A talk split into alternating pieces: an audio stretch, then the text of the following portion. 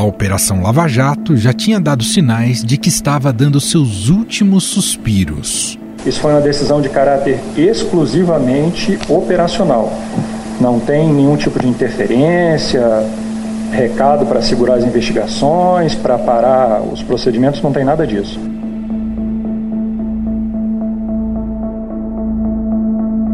E na segunda-feira, uma reviravolta inesperada voltou a mexer com o legado da operação.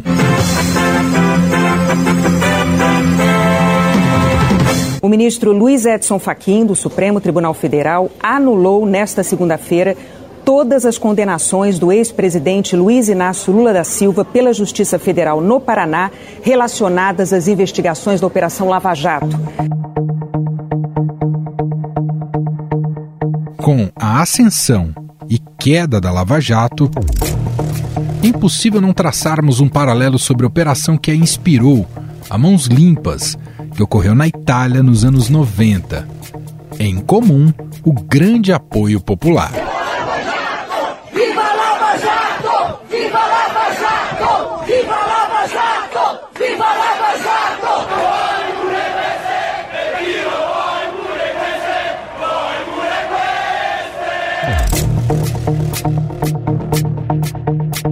Próprio ex-juiz Sérgio Moro já deixou claro várias vezes sua admiração pela Manipuliti. É que esse fenômeno da corrupção sistêmica é um fenômeno que interessa. Isso não é uma história italiana, essa é uma história que interessa às democracias modernas. Então, o primeiro passo para você resolver é você descobrir o que acontece de verdade, muitas vezes às sombras das atividades dos governantes.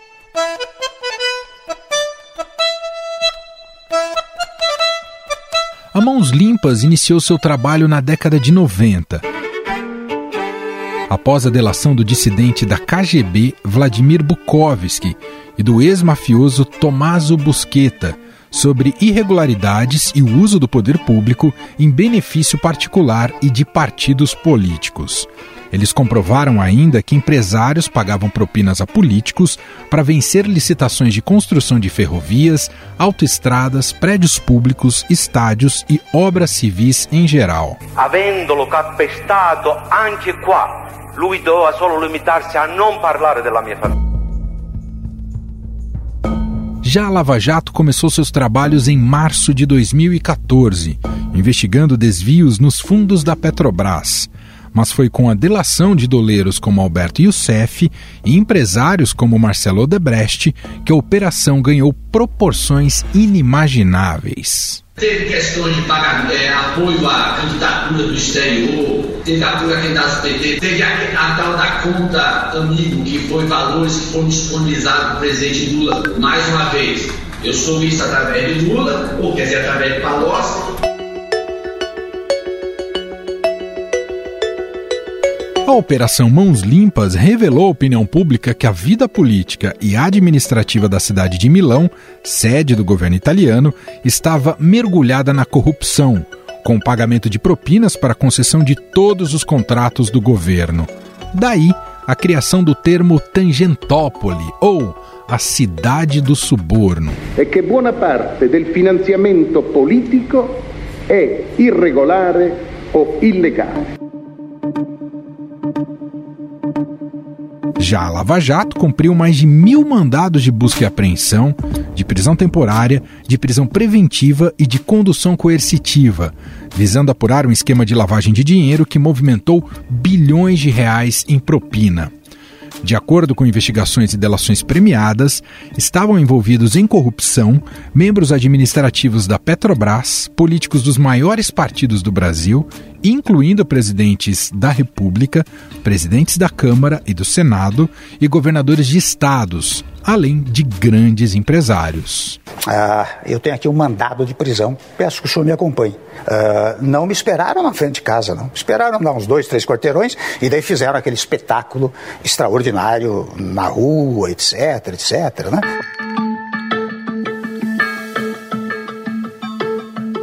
Foi na Operação Mãos Limpas que surgiu uma espécie de herói nacional por lá, o procurador da República Antônio Di Pietro. Ele e seu grupo foram responsáveis pelas profundas mudanças no quadro partidário, com o desaparecimento de vários partidos políticos no país. Per conto del partito, che cioè vanno nelle casse del partito. Altra cosa sono i soldi che esponenti politici si prendono in nome del partito, ma le casse del partito non le vede. Aqui no Brasil, a Lava Jato teve efeito parecido com a criminalização da classe política e dos partidos. O PT do ex-presidente Lula, preso na operação, acabou se enfraquecendo e tem colecionado sucessivas derrotas nas eleições nos últimos anos. Não tenham medo, nós estaremos aqui, nós estamos juntos, nós estaremos de mãos dadas com vocês, nós abraçaremos a causa de vocês. Mas as semelhanças não param por aí. A Operação Mãos Limpas foi encerrada em 1994 pelo então primeiro-ministro italiano Silvio Berlusconi. O empresário tomou a figura de outsider, se beneficiou do vácuo de poder deixado pelos partidos tradicionais e se tornou o homem mais poderoso da política italiana, surfando na onda da mãos limpas, com um discurso anticorrupção. Vi dico che dobbiamo costruire insieme per noi e per i nostri figli un nuovo miracolo italiano. Nove meses após a posse de Berlusconi, a operação foi encerrada em meio a ataques de todos os lados e a aprovação de leis que dificultaram a punição de corruptos. No Brasil, a história seguiu o mesmo script. O avanço das investigações da Lava Jato abalou os principais partidos, PT, MDB e PSDB, deixando um vácuo preenchido por Jair Bolsonaro. Apesar de já ter décadas de carreira política, o então deputado Bolsonaro também se colocou como outsider e adotou um contundente discurso contra a corrupção e se apresentava como ferrenho defensor da Lava Jato.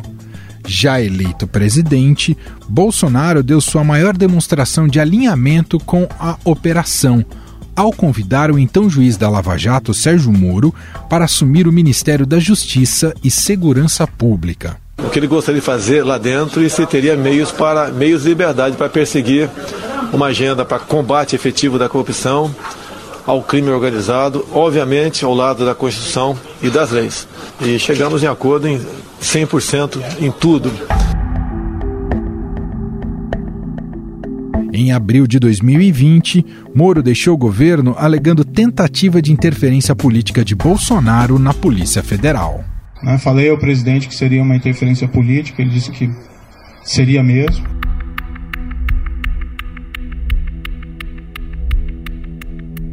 Carinho do presidente com a Lava Jato também foi definhando à medida que foram se intensificando as investigações do Ministério Público do Rio contra Fabrício Queiroz, ex-assessor de seu filho, o senador Flávio Bolsonaro.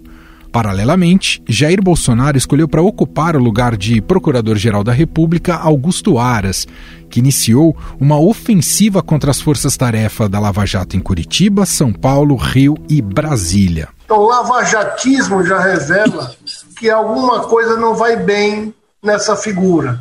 E esse conceito lavajatismo, ele há de ser superado pelo natural, bom e antigo enfrentamento à corrupção.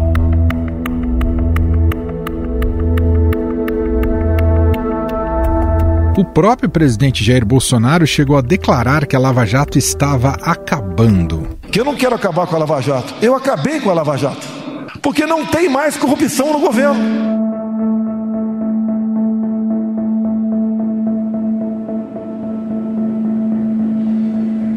Os resultados da Operação Mãos Limpas não são satisfatórios. Mais de 40% dos políticos envolvidos nas investigações fizeram carreira após a condenação, tendo recebido proteção e benefícios políticos. Na última eleição majoritária no Brasil, a maior parte dos alvos da Operação Lava Jato, que tentou um novo mandato, fracassou. Dos 77 nomes que ainda respondem a alguma investigação, 40 não tiveram sucesso. No Brasil, tramitam no Congresso uma série de propostas com potencial para dificultar a punição de casos de corrupção. Essas propostas, por exemplo, afrouxam a lei de improbidade administrativa e a lei de lavagem de dinheiro e diminuem a pena para o Caixa 2 eleitoral. Quando se fala em anistiar Caixa 2, tem que haver reprovação. Quando se fala em alterar a lei do acordo de leniência, tem que haver reprovação. E, no caso do Senado, mas quando se fala aqui em discutir agora abuso de autoridade, tem que haver rejeição. O mesmo aconteceu na Itália. Nos meses e anos seguintes ao fim da Operação Mãos Limpas, governo e parlamento italiano promoveram um verdadeiro movimento de restauração, aprovando leis para proteger a classe política e tornando as investigações da magistratura mais difíceis. Rimanere al fianco dei colleghi della Procura di Milano nel portare a compimento il lavoro iniziato. Aqui no Estadão, quem acompanha esse percurso da Lava Jato e as semelhanças e diferenças com a Mãos Limpas é o repórter especial do Estadão Marcelo Godoy, que bate um papo agora com a gente sobre este assunto. Tudo bem, Marcelo? Seja muito bem-vindo mais uma vez. Tudo bem, meu caro? Como está? Tudo certo. Bom, com essa anulação das condenações do ex-presidente Lula, mais uma vez se jogaram todos os holofotes sobre a Lava Jato, sua trajetória, seus erros e claro, sempre se constitui também, Marcelo, e paralelismos entre a Operação Lava Jato e a Operação Mãos Limpas lá na Itália. Que paralelismos são possíveis estabelecer entre Mãos Limpas e Lava Jato, né? E, e sob esses fatos novos que surgiram recentemente no noticiário, hein, Marcelo? Só dizer uma coisa que eu acho que é importante dizer antes, Manuel. Acho que a Lava Jato ela não, não se resume aos quatro processos em que o ex-presidente Luiz Inácio Lula da Silva estava sendo julgado em Curitiba. A Lava Jato é muito maior do que isso. Né? Ela tem muito mais ações, né, em Curitiba mesmo, é, tem as suas ramificações pelos estados, em São Paulo, no Rio de Janeiro. É, então, eu acho que é só importante, é, embora as pessoas tenham muito. O, o, Lula seja um personagem muito central né, em toda a narrativa em torno da Lava Jato, ela não é só isso. Dito isso, eu acho que um paralelo que eu, que eu acho que é importante a gente pensar é a relação que os juízes italianos tiveram com o mundo político e a relação que os integrantes da Força Tarefa ou o juiz Moro tiveram com o mundo político. Que Berlusconi, quando chega ao poder, né, é eleito primeiro-ministro da Itália pela primeira vez, ele convida Antônio de Pietro, que era um dos procuradores da Força Tarefa das Mãos Limpas, né, para ser seu ministro. E de Pietro recusa. O mesmo não aconteceu aqui no Brasil.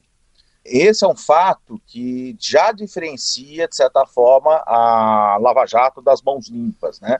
Os magistrados italianos tentaram permanecer, maior parte do tempo, longe de qualquer agrupamento político.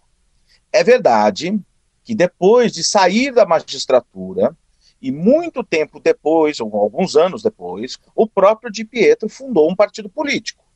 Candidatou-se, foi eleito para o parlamento italiano. Né, eu não sei se esse deve ser o destino do juiz Moro. Né, uma possível candidatura em 2022. Poderia ser uma espécie de paralelo. Mas me parece que o, a trajetória do juiz Moura é uma trajetória um pouco mais acidentada do que a trajetória dos magistrados italianos. Vou citar dois outros que estiveram aqui no Brasil, aliás, estiveram com a gente no Estadão, o Pier Camilo da Vigo e o Gerardo Colombo. Pier Camilo da Vigo hoje é o presidente da seção penal, seção criminal da Corte de Cassação na Itália, a Suprema Corte Italiana, mantém aquela postura inflexível em relação à corrupção, ao combate à corrupção, né? E levou isso à Corte de Cassação. E o Gerardo Colombo, que também chegou à Corte de Cassação, mas chegou um momento que ele, ao contrário da Vigo, ele chegou e decidiu o seguinte: olha, combater a corrupção não se combate apenas e tão somente dentro do judiciário, é preciso levar esse combate para fora, preciso levar isso para as escolas, né? Então ele saiu da magistratura, né, deixou a Corte de Cassação e passou a se dedicar a fazer palestras para estudantes, etc., tentando ensinar ética. É, aqui no Brasil, isso está ainda muito incipiente, destino dos, dos homens da Lava Jato. Né? A gente não sabe ainda o que vai ser do futuro do juiz Moro. O Deltan permanece no, no, no Ministério Público, mas a força-tarefa de Curitiba acabou. Nós temos sim uma tentativa semelhante ao que aconteceu na Itália, de aprovação de leis para salvar políticos, né? como aconteceu no parlamento italiano na época de Berlusconi. E, e ali é. foi bastante brutal nessa né, reação, né, com a tentativa de várias, várias leis que foram aprovadas na Itália, né? Depois passaram até a ser revogadas muito tempo depois, não é, Marcelo? Sim, não eram somente leis que visavam, por exemplo, reinstituir algum tipo de imunidade parlamentar, é, dificultar a ação da justiça para investigar um parlamentar, você teve mudanças na legislação italiana, por exemplo, que afetavam a questão dos balanços das empresas. Mas por que isso? Ora, porque, entre outras coisas, Berlusconi era investigado por informações falsas lançadas nos balanços das empresas dele. Ou seja, eram leis feitas nitidamente para tentar facilitar a vida de determinados personagens da política italiana. Isso é uma coisa que foi muito comum naquela metade dos anos 90, final dos anos 90, começo dos anos 2000, e houve também uma tentativa muito forte para se desacreditar os juízes, os procuradores envolvidos na Operação Mãos Limpas. Diziam que esses juízes eram partidários. Berlusconi chamava eles de toguerossa, ou seja, é, juízes vermelhos, né? É engraçado, mas o bolsonarismo faz a mesma coisa ao chamar os ministros do Supremo de comunistas, socialistas, como, por exemplo, aquele deputado que foi preso recentemente por ordem do Supremo em função dos vídeos que fazia ameaçando os ministros. Então, você vê aqui no Brasil talvez uma diferença em relação ao processo italiano, é que esse processo de tentar se deslegitimar o judiciário, o Ministério Público, aqueles que investigaram a corrupção durante a Operação Lava Jato, com todos os defeitos que a operação teve. Mas o que é interessante é que na Itália, fundamentalmente, houve a união, vamos dizer assim, dos partidos de centro-direita, da direita italiana principalmente, sobretudo os partidos ligados ao primeiro-ministro, então primeiro-ministro Silvio Berlusconi, na tentativa de se acabar com a operação Mãos Limpas e desacreditar os, os responsáveis pela operação, dizendo que eles eram juízes parciais, que eles eram juízes vermelhos e por aí vai. Aqui no Brasil, nós temos tanto, vamos dizer assim, os aliados do ex-presidente Lula, quanto os aliados do presidente Bolsonaro, agindo de certa forma é, semelhante. Se a gente for pensar na declaração de ontem do presidente Bolsonaro, em que ele dizia que o Faquin era um petista, né? Alguma coisa assim. Ele, e talvez ele não tivesse a compreensão do que o, o ministro Faquin tentou fazer na decisão dele, né? Que era, como todos os analistas estão dizendo, que ele tentou se livrar dos anéis para salvar o principal da operação, né? Por outro lado, você tem os aliados do ex-presidente Lula, né? que sempre disseram que a Lava Jato foi uma operação feita pelo juiz Moro, quase que se ele tivesse se acumpliciado com o presidente Bolsonaro, né? Então veja só como o mundo político reage, né, fazendo as suas críticas aos juízes do Supremo, aos integrantes da Lava Jato, né? Bolsonaro chama Moro de traidor, por exemplo, né? Eu não sei do que, que o Lula chama o Moro, mas certamente não deve se referir ao juiz Moro com bons termos também, não é verdade, Manuel? E Marcelo, vem cá, é uma característica brasileira da Operação Lava Jato, e isso ficou muito enaltecido até pela perda de credibilidade recente da Lava Jato, a questão mais processual e de conduta, principalmente ali hum. da vara de Curitiba, isso é uma característica da Lava Jato e não se verificou isso na Mãos Limpas hum. na Itália? Isso não. Evidentemente, alguém pode dizer, né, mano? Ah, mas nos anos 1990 não existiam hackers, né? Que pudessem se apropriar das mensagens dos magistrados italianos. Tá, eu concedo isso, mas a gente tem que trabalhar em cima daquilo que é fato, daquilo que existe, né? E o que a gente sabe é que a conduta dos magistrados italianos não foi em nenhum momento contestada como vem sendo contestada a conduta de integrantes da Lava Jato em função da operação spoofing, né? Que eu acho que é sobre isso que você está se referindo. Sim. Não houve em nenhum momento na mãos limpas, houve essa tentativa também, assim como aconteceu aqui, assim como Bolsonaro convida Moro para ser seu ministro. Berlusconi também convidou o símbolo da Operação Mãos Limpas para ser seu ministro. E acho que se o Moro tivesse olhado melhor para as 70 medidas contra a corrupção propostas pela Transparência Internacional, que, aliás, um documento que contava com apoio de integrantes da Lava Jato, ele teria visto que ali entre as propostas estava uma muito interessante, que é a de quarentena para funcionários públicos, né? para servidores públicos. Ou seja, um juiz não pode sair da sua vara e entrar no governo logo em seguida. Essa é a ideia. Assim como um procurador não pode fazer isso, um general não pode fazer isso, que é uma forma de dizer, tentar garantir né, um distanciamento daquelas carreiras de Estado da política partidária, né? E aquela velha história, né, que a mulher de César não deve ser apenas honesta, ela tem que parecer também, né? Ou seja, você tem que ir além, né? É um pouco essa noção, né, da quarentena, né? Eu me lembro que quando o Moro foi anunciado como ministro de Bolsonaro, eu conversei com o agora ex-juiz italiano, Gerardo Colombo, um dos integrantes do pool de Milão, e o Colombo estava muito chateado com essa decisão do Moro, porque ele achava que isso podia trazer algum tipo de consequência, né? algum desgaste né? para o salutar combate à corrupção. Falou assim: olha, é. eu acho que não se pode mais fazer um paralelo entre mãos limpas e lava-jato. Ele achava que aquela decisão do Moro era uma decisão muito errada, que, que ele não deveria tê-la tomado. É, provavelmente a história vai mostrar, vai conseguir analisar isso de uma forma melhor, o que, que o, o significado dessa decisão do Moro, né, e quais as consequências dela. Mas essa é também uma diferença entre a Lava Jato e a Operação Mãos Limpas. O que há de denominador comum entre elas é que ambas, em algum momento, depois de obterem um grande consenso nacional, elas se viram atacadas por forças políticas nacionais, tanto na Itália quanto no Brasil, passaram a ter, vamos dizer assim, ser contestadas por essas forças políticas, perderam parte do consenso né, social que existia em torno delas, e, de certa forma, produzindo os efeitos que a gente está assistindo atualmente no Brasil e que os italianos assistiram no passado.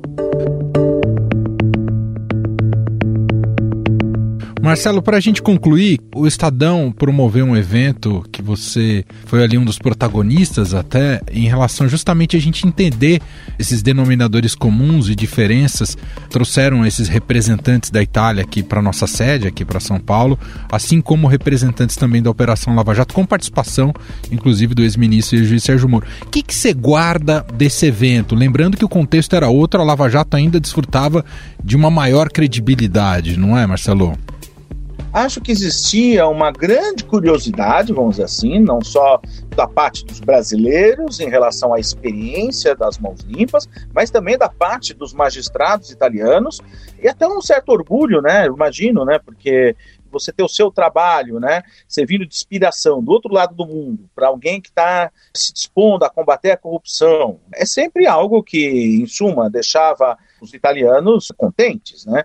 Eles faziam todas as advertências, diziam: olha, é, veja a nossa experiência, nós sofremos com isso, sofremos com aquilo. O Colombo, por exemplo, tinha uma coisa que ele dizia muito interessante: que ele dizia, chegou um momento na Itália que Mãos Limpas começou lá em cima, atacando a corrupção, vamos dizer assim, do primeiro-ministro, depois do presidente do partido, depois dos deputados, depois dos prefeitos, e começou a chegar na gente comum, né? ou seja, no dono do comércio que pagava o fiscal para não ser fiscalizado, né? o fiscal da prefeitura. E o momento que a Mãos Limpas chegou no cidadão comum para combater aquela corrupção do dia a dia, aí ela perdeu o apoio popular. Entendi. Ou seja, como se ela dissesse, as pessoas muitas vezes falam em combater a corrupção do outro, mas não a dele e não a do seu grupo político.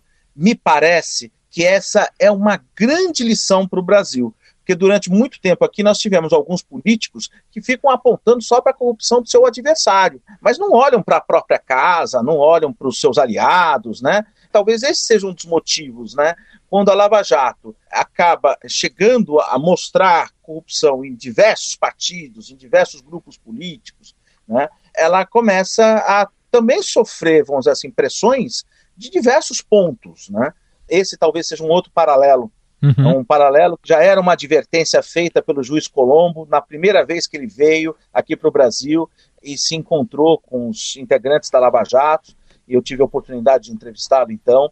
E essa foi a, a causa que ele apontava como a principal para que a Mãos Limpas na Itália tivesse tido o destino que teve. Ou seja, quando se combateu a corrupção de todos, todos se uniram contra quem combatia a corrupção. Uau! Muito bom. Gente, esse é o repórter Marcelo Godoy. A gente fez um exercício aqui para o podcast, mas convido quem quiser também fazê-lo. Está disponível no Estadão o vídeo de como foi esse encontro, essas entrevistas e essa conversa entre os procuradores italianos, né, os membros da Força Tarefa lá, Mãos Limpas, assim como aqui da Lava Jato. É um documento histórico e que agora é bastante rico para analisarmos sob a luz das últimas notícias e de como tem sido a trajetória da Lava Jato até aqui. Marcelo, te agradeço demais aqui pela conversa. Mais uma vez, um grande abraço, meu caro. Um grande abraço para você, para todos os ouvintes. Tchau, tchau. Estadão Notícias.